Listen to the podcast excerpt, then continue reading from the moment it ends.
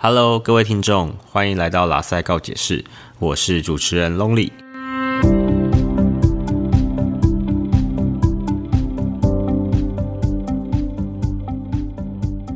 今天赛电影呢，要来跟大家分享电影《无声》的观后感，以及我在里面看到什么心理学相关的知识。回想起我在看电影的那一天啊，整个过程我真的也是。非常如坐针毡的，我一直冒冷汗，因为我觉得那个霸凌的那个场面啊，真的有引发我们那种恐惧跟被威胁到的感觉。所以当人呢受到威胁的时候，我们就会有战啊或是逃的这种现象。但是因为我实在是无处可逃，所以我就侧脸在看这部电影。结果电影结束之后呢，我旁边的朋友就跟我讲说：“哎，你刚刚好像睡得很香甜哈。”结果我冷笑一声，我想说：“哎，其实我侧着脸看整个电影，我整个肢体是非常僵硬的。”我就。想说他可能以为我是不是像在公车上睡觉，头侧着，然后感觉睡得那种很 peace 的那种感觉，是蛮好笑的。在进入剧情前呢，我想先跟听众朋友说，呃，等下的这个分析啊，可能会含有大量的剧透以及暴雷，所以说如果你还没看过这部电影的话，你又不想被暴雷，那请千万不要再听下去哦。无声这部电影呢？它的题材是来自于台湾一个真实的事件。当时那所学校呢，发生了上百起学生之间的性侵害或是性骚扰事件，而知道事情的老师却置身事外，等于整个学校是共犯结构班。那这些师长呢，就纵容这些状况的失控以及发生。OK，那回到了剧情呢，在这个电影一开头呢。主角张晨呢，跟在火车上偷他钱包的老人的拉扯呢，后来到了警局嘛，警察呢竟然是选择相信就是这位偷人家钱包的老人的话，那反而是比较不相信主角说的话，因为主角他是聋哑人士，他没办法表达，只能透过写字啊，或是比手语，等于是一种在表达上面很不对等的关系这样子。那其实从这一段就让我非常有感觉，因为我会觉得看电影很多时候我们是看。这个导演啊，或是这个剧情想要传达什么意思？我会觉得在这段中啊，是不是在暗示着说，我们这个社会中拥有话语权的人，他其实是比较相对强势的，他说的话也比较具有说服力。弱势的人是不是只能任人宰割、为人鱼肉？遇到很多事情的时候。就只能自认倒霉。我觉得像这样子的过程，我觉得有点像是心理学在谈那种对一个族群贴标签或是污名化的过程。这过程是怎么进行的呢？比如说，我们要对一个群体贴标签嘛，我们就是一定会贴一个标签，然后这个标签会有一个属于他不受欢迎或是很负向的属性。比如说，会觉得说，哎，这个小孩子又聋又哑。那跟这个大人比起来，小孩子嘛，说话是不叫不可信的。接着呢，因为你贴上这个标签之后，是不是你就会形成一种你们跟我们是不一样的？我们是一般人，我们是正常人，哈，你们就是不正常的。然后再加上你是又是小孩，所以说呢，你就会在社会上受到种种不公平的待遇。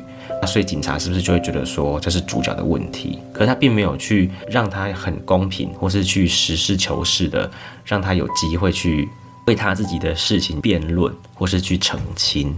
接下来要进行角色分析前呢，先来说一下这些角色呢，他们是不是处于青少年的阶段？根据发展心理学家艾瑞克森他提出来的心理社会理论，强调说这个社会环境啊，对我们发展是有非常重要性的影响。那我们在这个成长的过程中，我们会遇到不同的危机，然后如果说你能够顺利的解决，你就会更加成熟。那如果无法解决的话，有时候反而是会更加退化的哦。艾瑞克森这个理论呢，它是根据一个人在不同年龄，他会给他一个不同的阶段，那有各自的命名。那刚好主角与这些配角们啊，他们主要其实都是在这个青春期的地方。那青春期有什么特色呢？就是他们会把重心从原本的家庭转移到同才团体，然后所以在这个阶段其实是非常的重视朋友与这个同才关系。艾瑞克森认为说呢，在这个阶段呢，发展其实有。两个很重要的任务，第一个就是自我认同以及角色混淆。所以由此可知呢，长辈呢为什么会说青春期的小孩子会让他们有一种叛逆期的感觉？如果我们以艾瑞克森的理论来看的话，我们从这个家庭转换到一个学校的环境，那当然就是跟你原本在家庭的状况不一样嘛，因为你要适应的社会啊，然后跟这种社会化的一个过程，所以所谓的叛逆期呢。就是父母可能对于这种适应上面可能有一些落差，或者期待跟他们不太一样，他们就会觉得说，这个时候的小孩，你们脑中就好像被植入一个意念，不断的告诉你说，哈哈，家人说的都是屁，哈哈，我才是对的，哈哈哈，我才不要听你们的嘞，对对？对对？对对对，对不对？一定就是会有这样子的想法，在大人看来就觉得说，哇，这就是叛逆期。不过，其实我们以发展心理学的观点，个人的重心转移到了学校，那他一定是对这种同才的团体啊，需要有很多归属感的。甚至很多时候，在这个任务阶段，他是什么重点？就是自我认同、角色混淆。所以呢，这些小朋友是不是他时常说：“哎，同学，你在找什么？”哦，不好意思，我在找自己。或是问说：“Who are you？” 说到虎阿尤呢，不知道大家有没有听过一个故事？就有一天呢，上帝他就很无聊，想说，哎，他很好奇啊，到底在这个历史神话中啊，谁的那个射箭的技术是最好？他就办了一场比赛，来了三个人参加。这个游戏规则很简单，他就是在一个人的头上放一颗水果，你就射箭看能不能命中。第一个报名的他就拉弓，刺中了那个苹果。然后那个上帝问他说，哇！你怎么那么厉害？Who are you？他就说，I'm 后羿。后羿不错，蛮厉害的吧？十个太阳射下九个。接着呢，第二个参赛者他就拉起弓箭，咻，冲，也打中了这个苹果。上帝就说，哇，你的箭术也很厉害耶。Who are you？他说，I'm Robin Hood，罗宾汉呐。然后上帝就说，嗯，很赞很赞。接下来呢，第三个参赛者拉弓，咻，啪，嗷。好，他把那个人射死了，然后上帝想说，哦，那里来的二百五？就问他说，Who are you？他说，I'm I'm sorry。好，很难笑。我们扯远了，回到这个发展心理学呢，在这个时候呢，因为有这种自我认同的问题，所以如果我们能够建立很明确的自我观啊，好，其实是对这个青少年很有帮助的。那如果你不顺利的话呢，你会陷入很多的迷失与彷徨。所以你就不难理解贝贝这个角色为什么，即使他遭遇到这种性侵啊，或者是性骚扰啊，他也是要留在这个团体中，因为他出自于一个隔代教养的家庭。那在这个团体中，其实他找到了更多同类，以及在那个发展阶段上他需要的那些归属感、认同感。接下来呢，我想来谈谈不同角色在剧中发生的事情。第一位是男主角张晨，张晨呢，他是来自一个父母常吵架的家庭。他刚从外面呢，要转学到新的特教学校。说说我对张晨这个人的这种直觉上有什么感觉？我觉得他真的算是一个让我觉得比较有正义感，然后勇敢、心思比较单纯的一个角色。那么呢，进到一个新环境呢，第一件事情要做什么？各位听众，第一件事情要做什么？来，请抢答。答案呢，就是观察啦。大家都知道，因为。通常呢，学校的同学们其实已经有产生里面的一些团体了，所以你进那个学校的时候，大家都在观察你，你在观察大家。所以说，如果你这个时候呢，越早展现出真我，应该是最早死哦。为什么我会这么说呢？是因为其实我也转学过了，我以前就是太白目，被人家排挤 no。好啦，我开玩笑的，是因为那时候填志愿的关系啦，所以其实我有更想要去的学校，所以之后我就转学了。我还记得转学的时候，真的是既期待又怕受伤害，因为你一转进去的时候，你就觉得哇，好像动物哦，就是大家都在想说，哎，这个人是谁？大家都一群一群的，那到底哪一个适合你这个群？这时候就是观察很重要，但你也会期待说，哇，我是不是换个环境之后可能会更好？所以呢，我是能够理解哦，那种章程，你会觉得说，哇，我想换一个环境啊，然后。感觉起来蛮开心的，又期待，但是又不知道会有什么事情。我后面是好的发展了哦，可是他就是比较走向一个这个剧情比较恐怖的地方。不过呢，因为张晨呢，他随着剧情，他是不是看到贝贝被这些人性骚扰以及性侵害？这时候他就跟贝贝讲说：“为什么你不讲出来？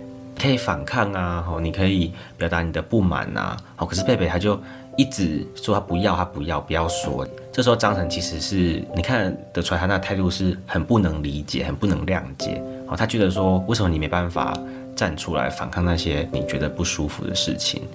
那在这边呢，我想跟大家讲一个心理学的概念，叫做基本归因谬误 （Fundamental Attribution Error）。什么是归因呢？归因的意思就是说，一件事情的发生，你认为是因为什么原因造成的？比如说今天房子火灾。你会想说，哎，可能是什么原因？比如说可能是电线走火啦，人为纵火，或是小孩子玩火，这就是你认为是什么原因嘛？那么呢，讲到归因谬误的意思，就是说，当我们在解释一个人的行为的时候，我们可能有时候会过度的强调这个人的个性或是他的性格特征，我们可能会忽略掉说当时这个情境的影响啦。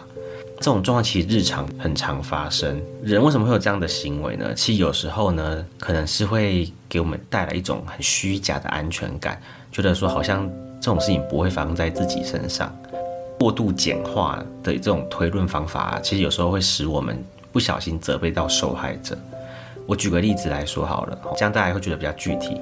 比如说，大家有没有看过新闻啊，或者自己遇过出车祸，然后你就看那个影片在那边播嘛？那你是不是想说，哇塞，旁边那些人为什么都不报警？他们愣在那边干什么？我们就会想说，哎，是这个人他们的个性，或是他们在做什么？就你会觉得是他个人的行为。但是呢，你仔细想想哦。当车祸发生的时候，那个状况其实是很混乱的，以及那个感觉，比如说爆炸啦，或是冲撞的时候啊，对人是会吓到的。所以很多时候你是惊呆，你不知道怎么做，然后加上可能那个环境啊，来来往往的车啊，然后可能他们就在那边纠纷啊，很多人没办法把他原本那个个性，或是他还会知道说，哎，理性上他该怎么做。车祸呢，其实我有遇过，我记得那时候是我大二的时候。骑车在巷子里面，我骑得非常慢，大概骑差不多二十吧。可能你稍微跑步就可以超过我的速度。那我后面有一个阿桑，那上他骑车的时候其实就没有仔细看。然后因为那个巷子小小的，我的家住在右边，所以我就是骑了二十的时候我就要右转，然后慢慢的，然后结果呢，他就是硬要在巷子里面超我的车，结果他就从后面撞到我，那我就。倒了嘛，就吓到。可是当时我并没有受伤，但他受伤了。就他倒了之后，因为他机车是那种比较旧型的，所以我就看到那个他加油的地方的油不断的这样冒出来，就一直油流出来。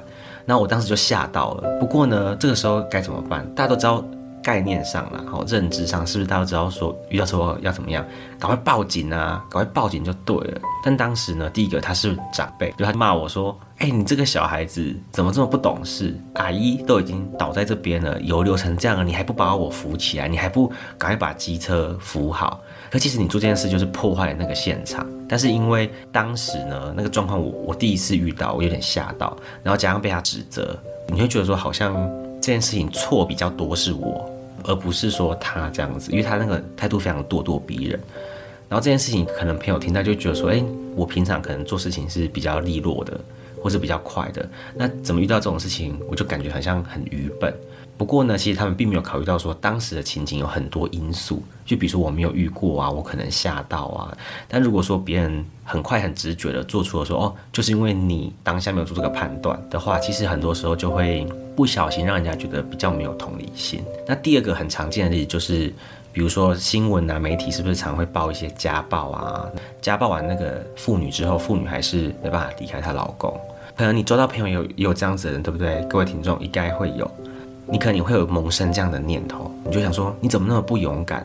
你怎么没办法呢？他都已经这样对你了，为什么你还要？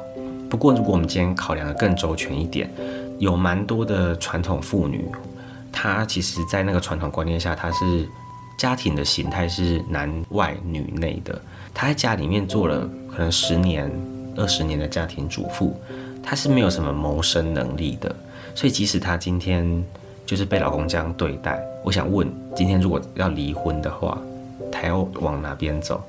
她没有工作，诶，如果说老公不愿意跟她分开，你要打官司的话，你要打官司也要花钱啊，对不对？还有你的生活要过，你的小孩要过，很多事情其实交织在一起之后，我觉得对人的那种判断是会有影响的。所以，如果我们今天能够考量的更加周全的话，我觉得是。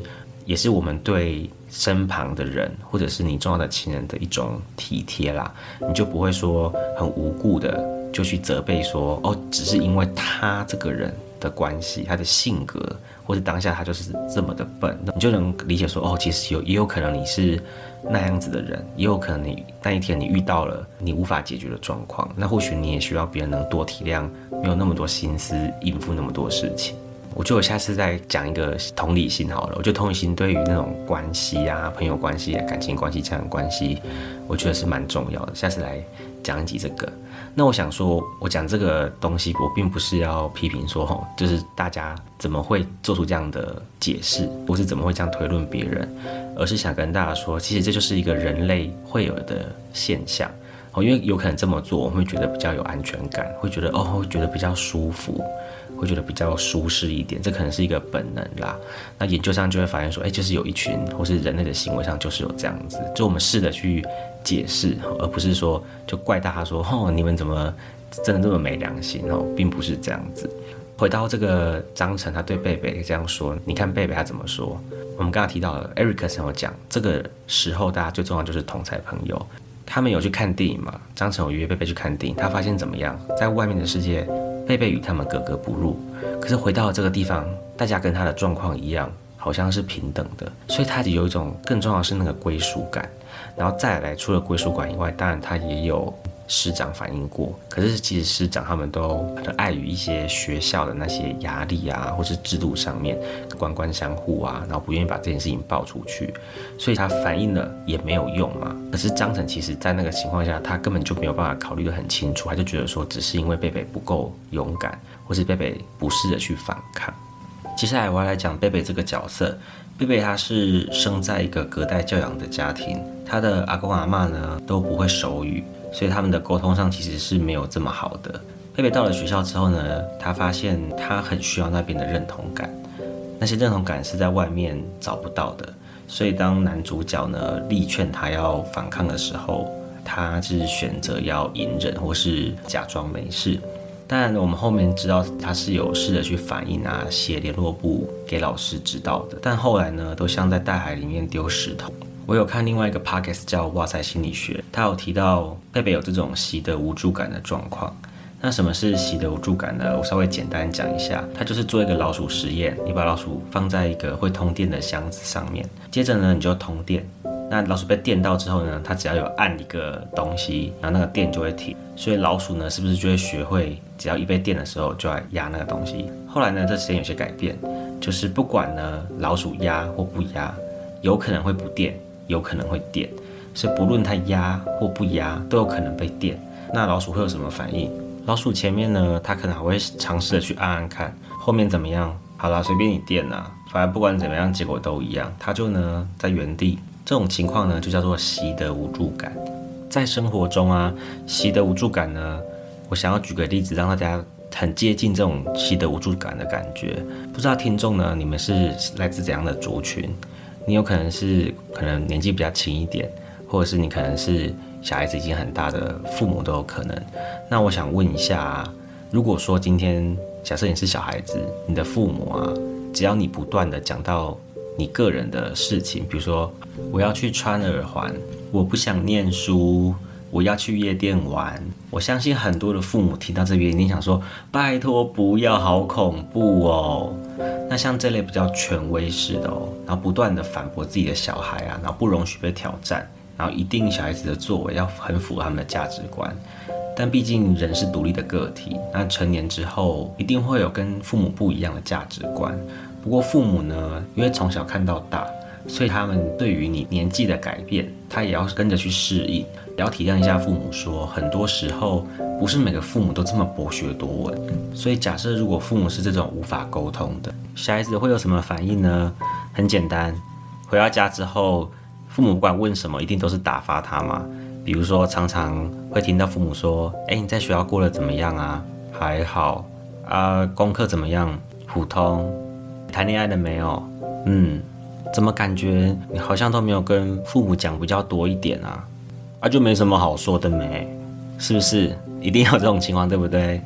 我记得啊，我有个好朋友，他的表妹就是这样子，因为他有个非常专制的妈妈，所以从小到大，他不管做什么事情，他妈妈都一定要插一手。而且他妈妈更大的问题是说，因为前面有提到说，小孩子其实的那种转变啊，父母也要去适应。但是因为他妈妈可能没有适应好，然后又想要跟小孩子打成一片，所以他常常就会跟他的女儿，就是我朋友的表妹说：“哎，妈妈真的很想要跟你变得像姐妹一样，我们可以在外面逛街啊，在家里多多聊心事啊。”结果有一次呢，那个表妹就想说：“好啊，那既然妈妈从以前那么专制嘛，可能突然有一天，哎，顿悟了，想开了，想要跟他们就是有那种朋友的感觉，结果他就真的哦，把他的那个心事跟他妈妈讲，就是说类似说他可能跟哪个同学吵架啊，或是说可可能在感情上遇到什么问题啊之类的，或是他对未来有一些自己的想法。哦他妈整个暴怒哎！说你在说什么？哎，妈妈这样子给你客气，跟你当朋友，不代表你做什么事情都不用尊重我的选择哎。所以后来其实有很多很多的小孩子可能会被这样吓到，就其实父母他还是很难接受啦。虽然他认知上有那个理想的状态，但是还要到那个真的很接受，跟你很有点比较接近平行的，是很有困难的。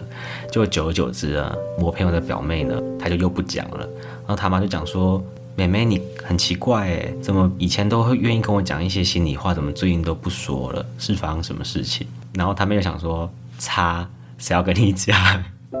对不对？我才不要跟你说嘞，说了讨骂而已。那甚至呢，这个表妹她到后面啊，要结婚的对象啊，也是她妈妈亲自挑选的，是不是压力很大啊？那我们想想，回到这个主题，习得无助感。当你一直想要沟通的时候。当你想要讲他自己的想法的时候，但是你上面就是有一个很专制的人啊，你不管怎么做，哦，你硬的来、软的来都没有用，你就是先被打脸、被反驳。那久而久之，你就会有种啊，算了算了，好好，你说都都给你讲，都给你说。另外呢，习得无助，我还想到一个非常好的例子，就是大家可能生活周遭有人离了很重的病，癌症等等的。在面对这个疾病的过程啊，真的是非常煎熬的。你可能尝试过了非常多的方法，但是始终呢，都还是身体非常的受罪，所以后来才会有这种安宁疗护的出现。那之后我也可以跟大家聊聊安宁疗护的概念。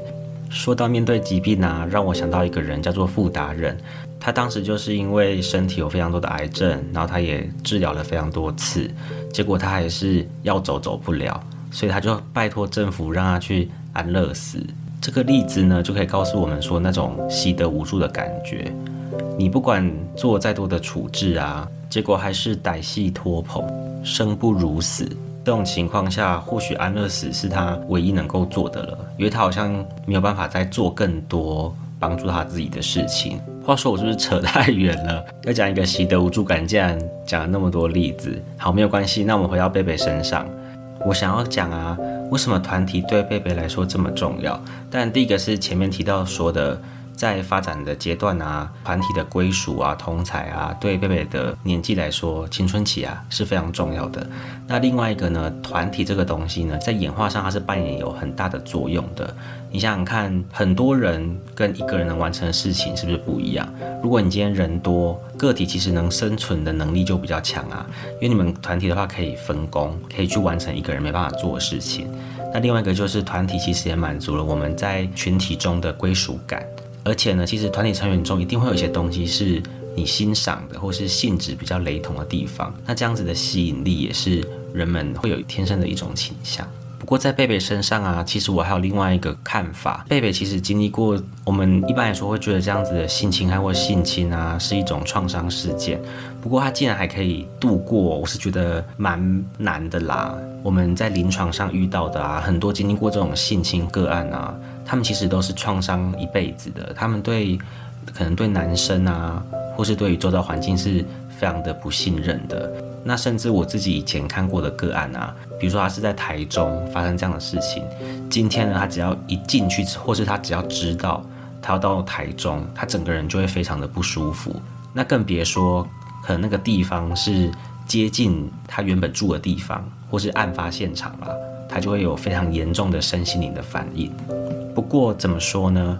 因为这种事情都会牵涉到官司嘛，很多时候被害人呢，他都还是要回到原本那个县市的法庭开庭，对他们来讲就是一次一次一次的创伤，而且这个创伤到后面非常难去补救啦，简直是会跟着一个人一辈子。那在贝贝身上可能就没有看到这个状况，不过我觉得在临床上很容易看到，经过这个事件后啊。整个人的状态的调试是非常不好的，包含情绪、身体啊，都影响到他未来可能工作上或跟人际的相处。下一个角色呢，我们来谈谈小光。小光呢，在一开始给人的感觉呢，大家一定觉得，哇，他就是个超级反派，一个大坏蛋。的确啦，他也很像校园中那种混混的头头。国中啊，大家很屁嘛，在相处上可能都讲说，哼，他怎样，我他造的啦，哈，我秋哥造的，光哥造的啦，你谁哈？别怕被堵是不是？就是，然后会有很多那种莫名其妙的呛下，那小光就会给人家这种感觉。不过呢，我觉得他就是一个可恨之人必有可怜之处。为什么呢？随着那个剧情的演变嘛，我们就看到其实小光呢，他从小开始长大之后，他也是被一位老师给性骚扰的。一开始他是反抗的。他很不愿意，但随着年纪的长大啊，他发现他对老师有一些比较特殊的情感。他发现他有点喜欢，可是明明看见失期画面，或是我们看这个过程，他是不舒服的，是反抗的。他对自己有这种矛盾的情感，他有很强烈的感受，所以他有可能透过这种自残的方法来发泄自己的情绪。小王身上呢，我看到一个叫做斯德哥尔摩症候群或是吸血鬼效应的东西。先来讲讲斯德哥尔摩症候群，相信大家对这个名词是不太陌生的，就是指说被害人呢，他竟然对加害人产生了一种喜欢的情感。那这样子一个状况呢，有人推论说，有可能是他可能在性侵或性骚扰的时候是产生一种愉悦感的，有可能是个体他为了要保护自己，所以他可能形成一种比较矛盾啊，有很强烈的情感。所以他在这种比较混乱的情况下，他可能就会产生有喜欢上他的这种感受，然后甚至会替加害人说话。另外一个叫做吸血鬼效应，吸血鬼效应呢，就是指说小光呢，他原本是被害者嘛，如果被老师性骚扰或性侵的时候，他原本是不舒服的，就到后面呢，他竟然变成了去用这种方式对待别人的人，所以有没有像吸血鬼一样，把你转变成另外一个人？较白话来说，就有点像媳妇熬成婆啦。有可能那个婆婆她以前是被她的婆婆给训练出来的，可能你要很会煮菜啊，哦，很会持家。所以当她要求下一个媳妇的时候，她可能当下她是不 OK 的。但是她今天变到那个位置，她也要展现出原本被训练的那个过程。在小关身上呢，就可以看到这一点。不过，我觉得如果去深究一些转变的理由，我就要看看他到底是怎样的心路历程啊。因为我也可以推测说，有可能是因为那时候他小时候被老师性侵嘛，老师也跟他说那是在玩啊，然后以及可能是用那种半强迫他的方法。对于小光来说，这样子的一个方法可能让他习得了，他今天为了要满足一个需求。可能施暴啊、强压的方法，其实会得比较快的效果。等于是他在发展的阶段，他并没有习得一个比较好的人际上的处理方式。他只知道，好，我今天如果要人家听我的，或是维持一段人际关系，他就是用胁迫的方式逼大家就范，就像当时老师也是这样强迫他的一样。我们可以稍微比较小光以及贝贝，一样都是有被性侵害以及性骚扰的人。那小光他看起来是不是更加的黑暗？他会用自残的方式，或是他觉得他这种人是有问题的？他是不是可能不被爱的啊？有状况的？这样子小光的状况在临床上蛮常会看到啦，不一定是自残，但是他们在认知上可能会有非常多的内疚、自我批评。或许各位观众会疑问，那小光之后到底要怎么办呢？我只能告诉各位听众，他有一段很长的路要走，因为创伤这个事情要处理不容易啦。一个是因为他时间很久了，再是因为他这样子的一个创伤事件，在他的成长附着很强。他要解决这个议题，可能要花很多时间去做治疗啊，或是做一些咨询，才有办法帮助他去适应或是解决他很困扰的这个部分。接下来呢，我想跟大家聊聊小光的党羽们，就是那些帮凶，他们的心态是什么？为什么这些人要听小光的话？在心理学呢，叫做服从。说到服从呢，要怎么样让人家服从你？服从有几个元素，第一个呢，人格因素，通常是比较权威型的人格，会比较让人家会去服从。比如说问说小光你有没有被欺负过？就那时候老师不是约谈他吗？小光就说没有人敢欺负他，他就是一个地位的象征，它显示出一种上对下。不管一个团体是怎样性质的，一定会有一个人可能是比较我们说的 C 位，哈哈，你是 center 的那个位置。那个人他比较有号召力，大家也比较愿意听他说的话。第二个元素呢，就是受害者的距离。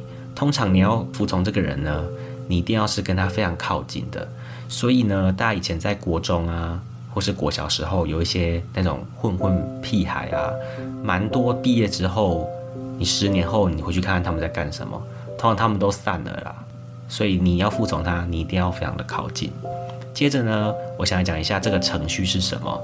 这些帮凶们呢，一开始可能只是帮忙小教训一下其他人嘛，就发现哇。搞大了，搞大了，哇！事情一发不可收拾，头已经洗一半了，不可能不洗下去。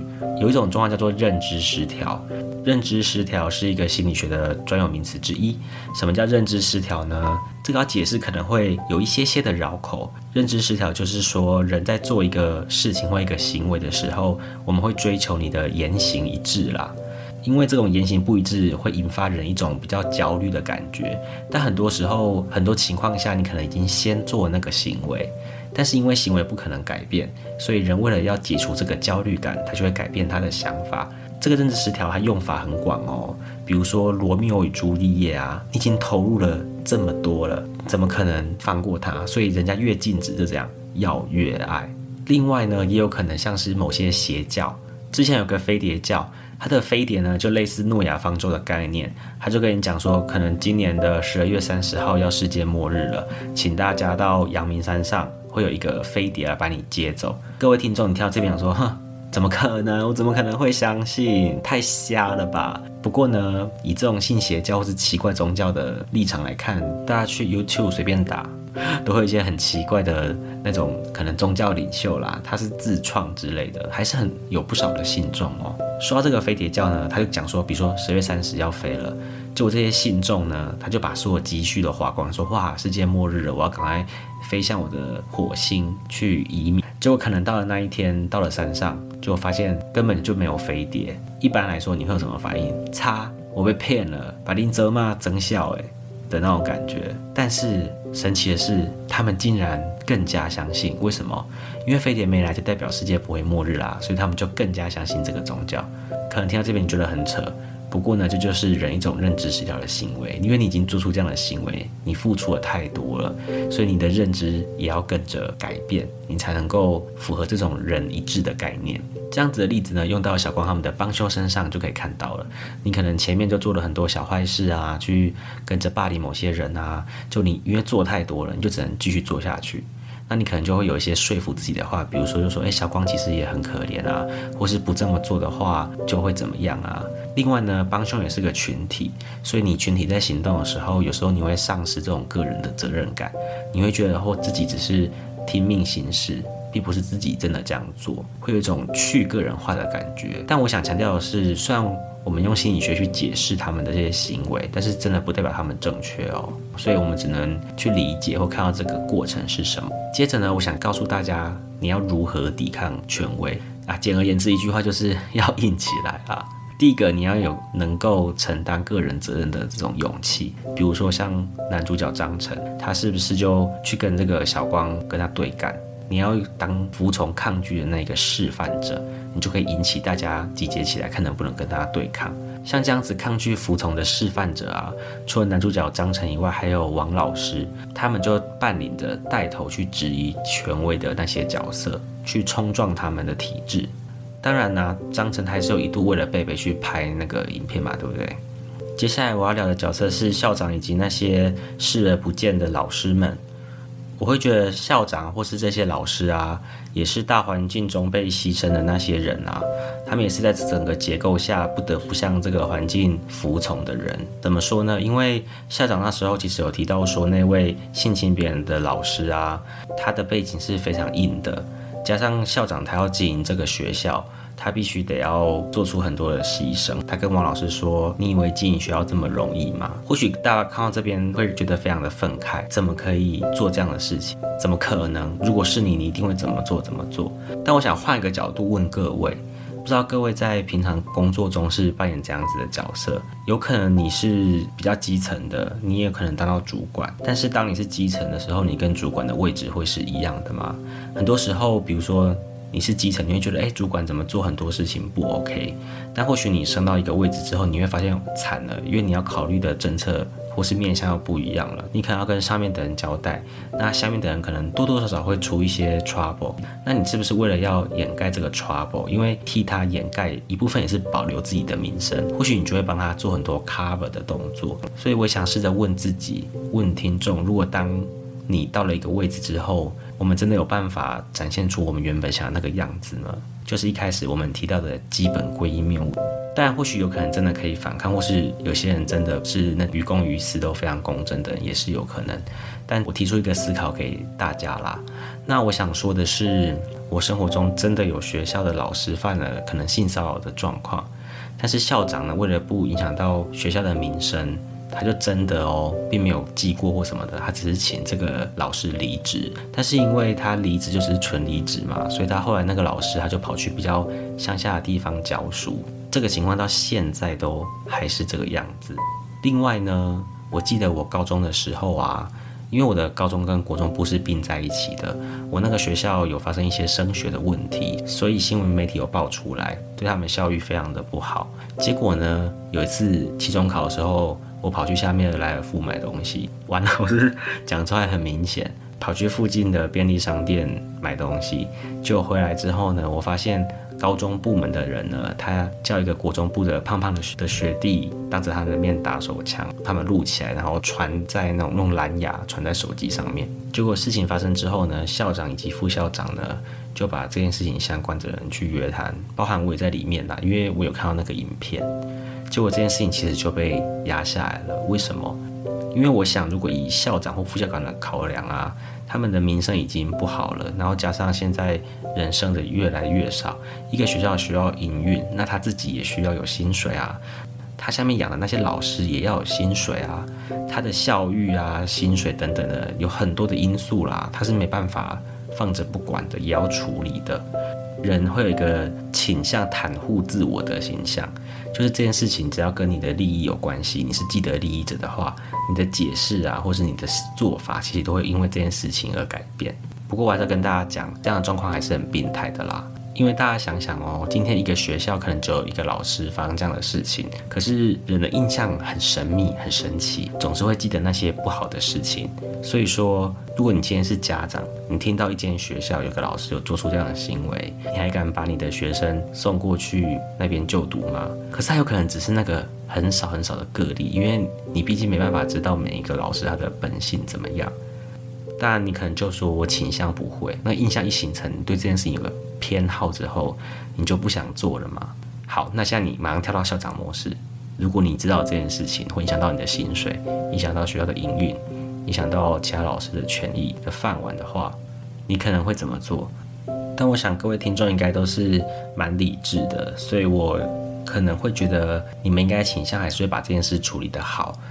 值得庆幸的是，在现在这个年代啊，性品有慢慢的比较起来，所以我还是愿意相信说，学校会愿意为了一些这样子的事情，成立一些性品会啊，或是有一些更好的解决方法啦。结束了电影角色的分析啊，电影剧情到了最后，男主角与女主角在公车上与一群同才朋友玩得很开心。就会在后面有一个被霸凌过的同学，他的眼神就是让你觉得不太对劲，因为那个画面非常的开心，不过就是一个在他阴暗的角落，他那个眼神是感觉也很像变成了吸血鬼，有阴沉、邪恶、很深沉的味道。他就准备拿外套要把旁边的同学盖住，像以前他们在做那些不好的事情一样。看到这段，其实我是有点感慨的。我也想说，这段是不是导演或是编剧想要告诉我们说，这个社会上虽然越来越好，很多事情也是可以被解决的，但是这些不好的事情还是常常在我们社会的角落发生，持续伤害更多的人。OK，这一集的赛电影就差不多到这边了，非常谢谢各位听众的收听，我们下次见喽，拜拜。